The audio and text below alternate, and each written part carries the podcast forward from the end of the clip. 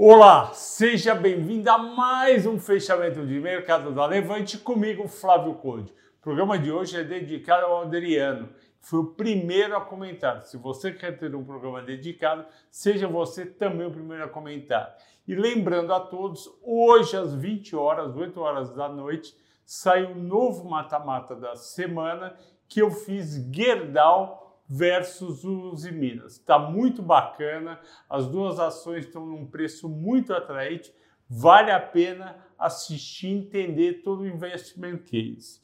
Além disso, o Ibovespa teve no dia um bem volátil, terminou positivo em 0,20 a 120.259 pontos. E por que, que o dia foi tão volátil? Porque de manhã já acordou negativo Europa e Estados Unidos por conta da Rússia ter voltado a atacar a Ucrânia quando ela tinha dito ontem, em reunião na Turquia, que cessaria os ataques.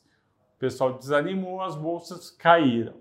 Além disso, as empresas de tecnologia que vinham subindo há três dias também devolveram hoje o Nasdaq caiu 1,2%.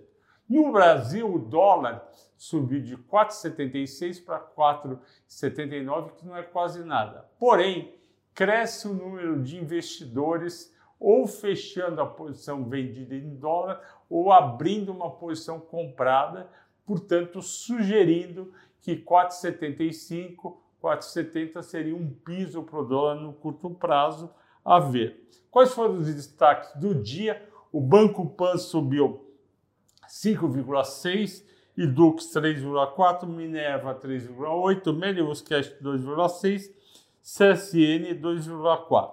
Vamos entender o que, é, o que, que houve. O Banco Pan eu vou falar no final, que foi o destaque dos assinantes. E Dux está variando bastante. Tanto Dux como Cogna apresentaram prejuízo no quarto trimestre, mas menor em relação ao ano passado. Óbvio que tinha que ser menor, porque 2020 foi um ano que as pessoas não foram na aula, ficaram em casa e muitos cancelaram ou trancaram as matrículas. Mas ainda é prejuízo e eu não estou tão animado assim com o setor de educação, porém o pessoal está comprando porque o preço está muito baixo. Minerva anda subindo bastante. Minerva é uma ação que a gente tem na, na nossa série Small Caps. Aliás, você que está nos vendo, assine as séries da Levante que eu cuido. Eu cuido do Small Cap, sai toda segunda-feira. Eu cuido do High Alpha toda terça-feira e eu cuido dos melhores ações toda quarta-feira. Se você gosta desse vídeo, gosta das coisas que eu falo, você vai gostar mais ainda das carteiras que eu recomendo. Vai lá, liga para o atendimento da Levante e faça a sua assinatura ou das três séries ou de pelo menos uma delas. Minerva, como eu disse, vem subindo há bons dias e acima de JBS Marfrig tem alguma coisa acontecendo dentro da Minerva que o mercado não sabe o que é. Eu procurei e não achei nada. Medios Cash subiu 2,6%. Ela divulgou o resultado do quarto trimestre, veio uma receita crescendo bem, porém EBITDA negativo. Essa é uma típica empresa de crescimento, uma empresa de tecnologia, na verdade, uma empresa que vende o cashback de compras que você faz, e ela continua crescendo bem. Porém, o resultado do, de 2022 pode não ser muito bom.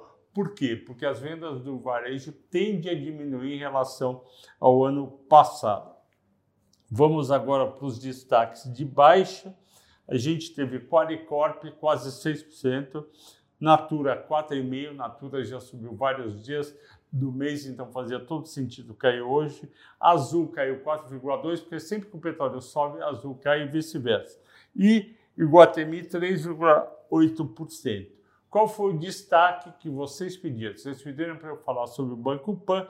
O Banco Pan, lembrando, no quarto trimestre teve um lucro de 190 milhões, apenas 11% maior do que o quarto trimestre de 2020. Comparativamente aos grandes bancos, o resultado não foi bom e o ROI do Banco Pan teve uma retração, isso é muito negativo, caiu de 16% de ROI para 13%.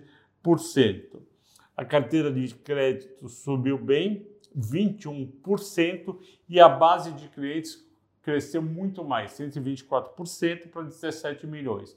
Vocês já sabem que eu tenho uma visão é, razoavelmente negativa em relação aos bancos digitais. Eu gosto dos bancos digitais para quem precisa ter conta e não pagar nada e, portanto, eram pessoas que não estavam sendo bem atendidas, ou seja, estava sendo caro para elas terem conta nos grandes bancos. Elas merecem, pelo tanto que elas ganham, ter uma conta gratuita. Só que o problema é o banco gerar resultado nesses 17 milhões de clientes.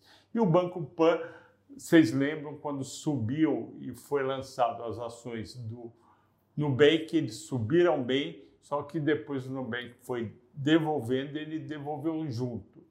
Uh, hoje ele foi a maior alta, mas ele está na gangorra junto com o Banco Inter. Então, cuidado, se eu fosse você, quer aplicar em banco, fique em Banco Itaú, Banco Pan e Inter é muito arriscado.